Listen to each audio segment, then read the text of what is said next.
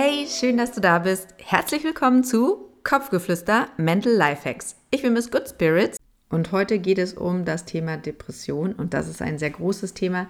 Deswegen werde ich das insgesamt in drei Teilen aufarbeiten und heute im ersten Teil geht es um die Diagnose.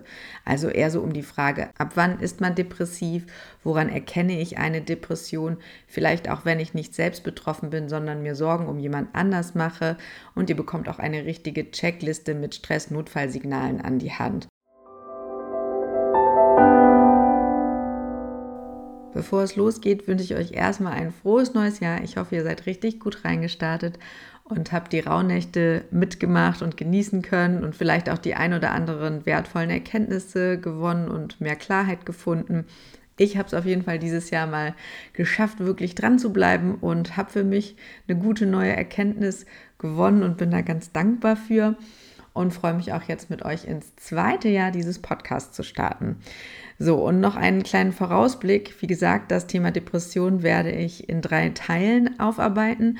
Und neben dem ersten Teil heute der Diagnose werde ich im zweiten Teil genauer eingehen darauf, wie man Hilfe bekommt, weil das ist ja gar nicht so einfach und oft dauert es zu lange und da gibt es schon so ein paar Tipps und Tricks und die gebe ich euch gerne weiter. Im dritten Teil teile ich meinen Werkzeugkoffer mit euch, also alles, was ich über das Thema während meiner Depression gelernt habe, ähm, auch aus meinen Aufenthalten in Tagesklinik und ähm, auch stationär weil vielleicht müsst ihr ja noch eine Weile warten, bis ihr einen Platz habt, obwohl ihr schon ein paar Tipps und Tricks von mir bekommen habt, aber ein bisschen dauert es manchmal und um das zu überbrücken, ähm, helft euch vielleicht mein Werkzeugkoffer weiter und außerdem zeige ich euch auch noch eine Rückfallprophylaxe auf. Los geht's. Ich habe mir das Thema auch ausgesucht, ganz bewusst jetzt zu Jahresbeginn, denn da gibt es laut Statistik die meisten Krankschreibungen mit der Diagnose Depression.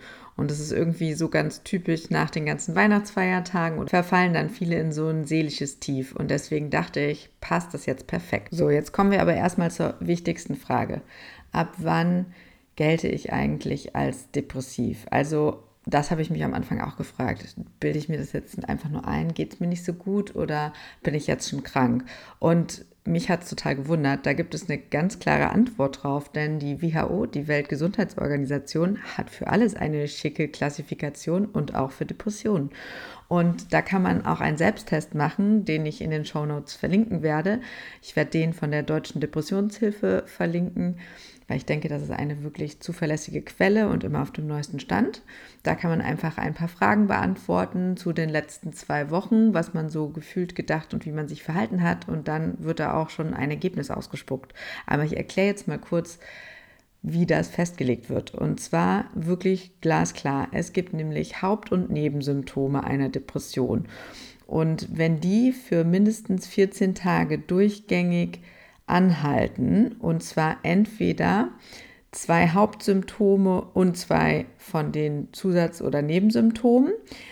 Dann ist es eine leichte Depression. Wenn zwei Hauptsymptome und drei bis vier Nebensymptome vorhanden sind, dann ist es eine mittelgradige Depression. Und dann die schwere Depression, da ist es so, wenn alle drei Hauptsymptome vorhanden sind, über mindestens 14 Tage durchgängig sowie auch noch mindestens vier von den Nebensymptomen, dann ist es halt eine schwere Depression.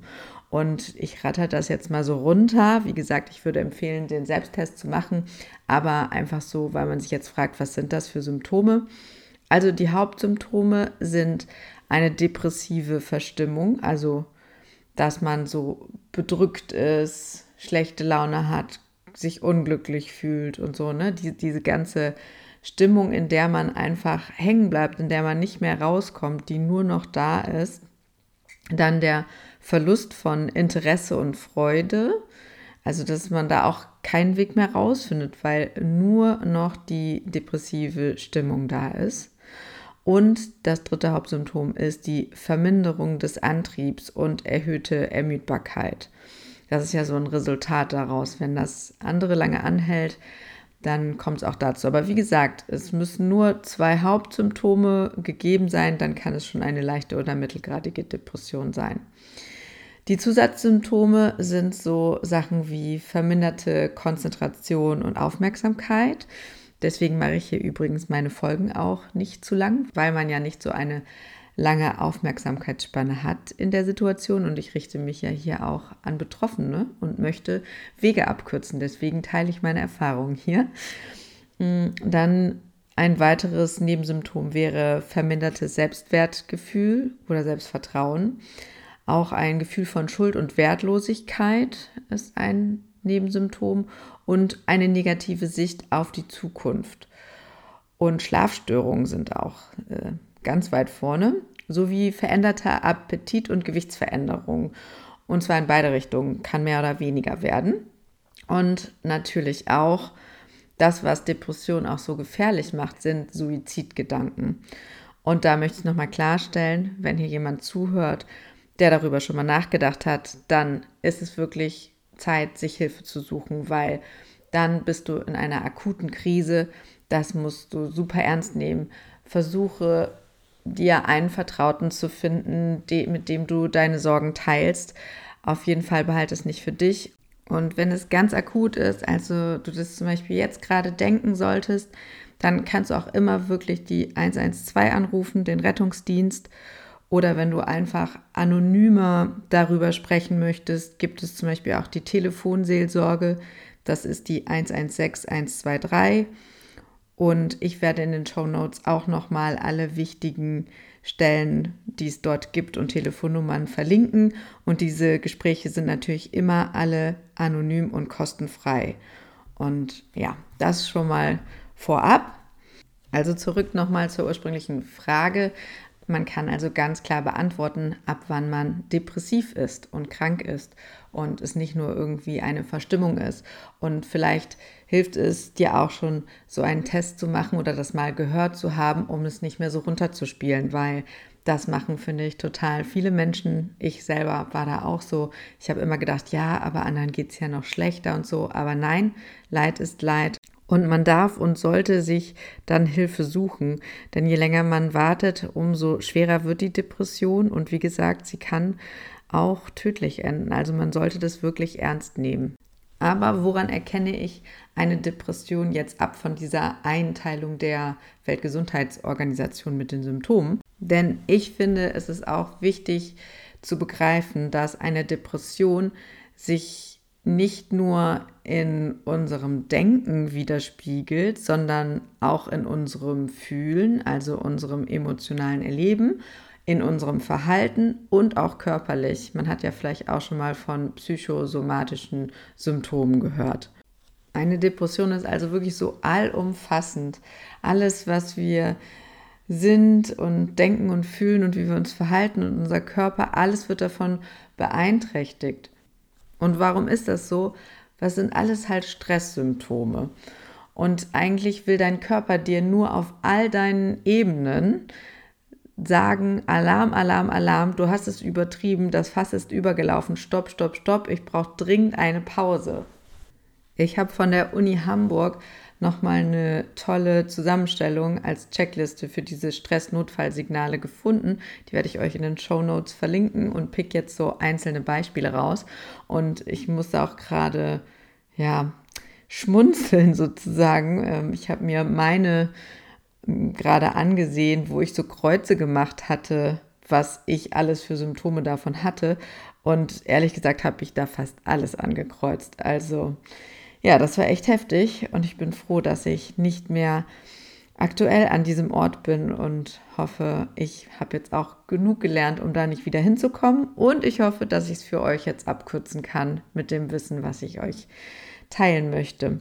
Also zum Beispiel Stress in Gedanken kann sowas sein wie Konzentrationsschwierigkeiten, hatten wir schon angesprochen, aber auch total klassisch ist da Vergesslichkeit. Ich habe zum Beispiel ständig vergessen, wo ich mein Auto gepackt habe und hatte da wirklich äh, verzweifelnde Momente. Also ich habe an meiner geistigen Zurechnungsfähigkeit gezweifelt. Es war wirklich schrecklich. Dann Unentschlossenheit. Du kannst dich plötzlich nicht mehr entscheiden.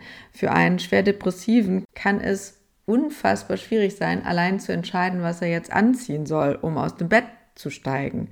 Also, weil irgendwann kann man das nicht mehr. Die einfachsten Sachen fühlen sich dann an, als wären das unfassbare Mammutaufgaben.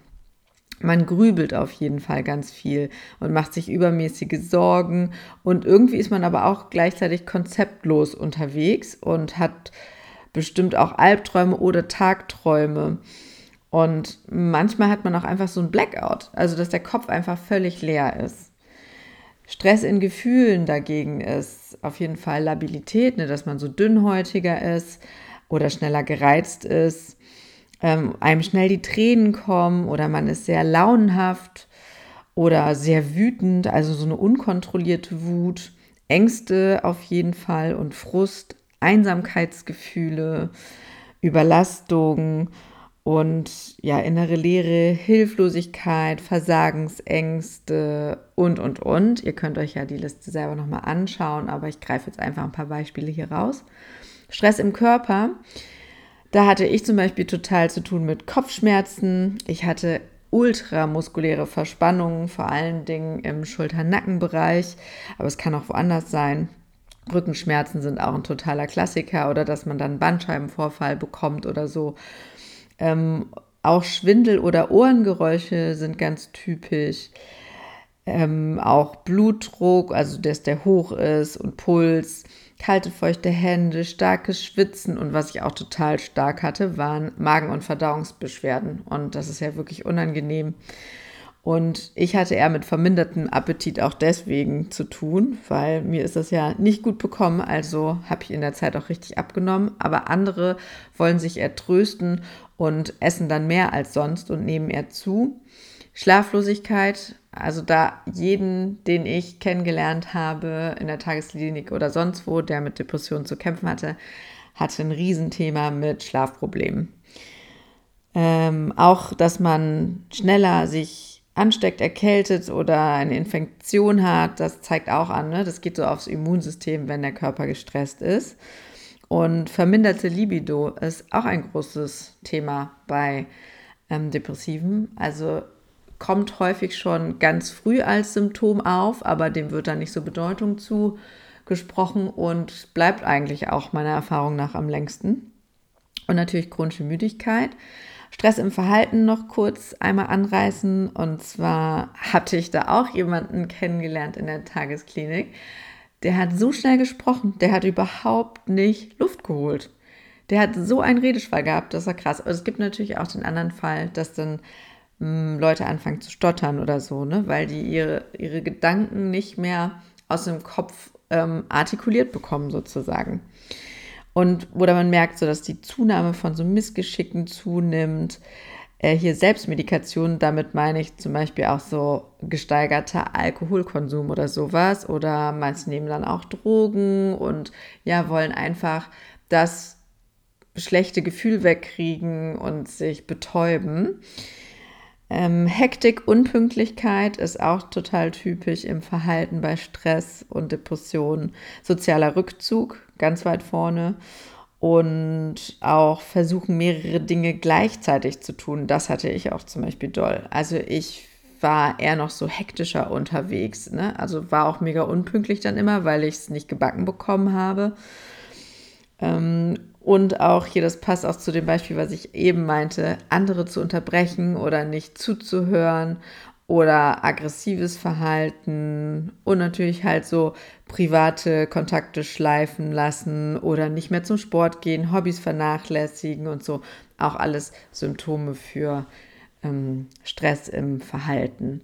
Also schaut euch mal die Checkliste an. Ich finde, jetzt habt ihr auf jeden Fall einen Eindruck, so wie umfassend das Thema ist, wie stark man davon betroffen sein kann, weil da versteht man auch, wenn das ja jetzt alles, wenn man da jetzt überall ein Kreuzchen gemacht hätte, dann finde ich, kann man auch so schon gut nachvollziehen, dass man irgendwie dann an den Punkt kommt, dass man denkt, was soll der ganze Scheiß noch? und ja, dann Suizidgedanken entwickelt, finde ich naheliegend, wenn man hört, wie beeinträchtigend das ist. Und deshalb finde ich, ist es so wichtig, darüber zu reden und aufzuklären und Tabus aus dem Weg zu schaffen. Und das versuche ich hiermit zu tun. So, das war's von mir zum Thema Diagnose. Nächstes Mal geht es weiter mit dem Thema Hilfsangebote, beziehungsweise auch, wie finde ich einen Therapieplatz oder einen Therapeuten, Therapeutin. Hilfsangebote für den Notfall und vor allem natürlich bei Suizidgedanken packe ich euch auf jeden Fall jetzt schon mal in den Show Notes. Passt auf euch auf und wir hören uns wieder am Freitag in zwei Wochen. Bis dahin, lasst doch ein paar Sterne da und abonniert mich. Danke. Ciao, ciao.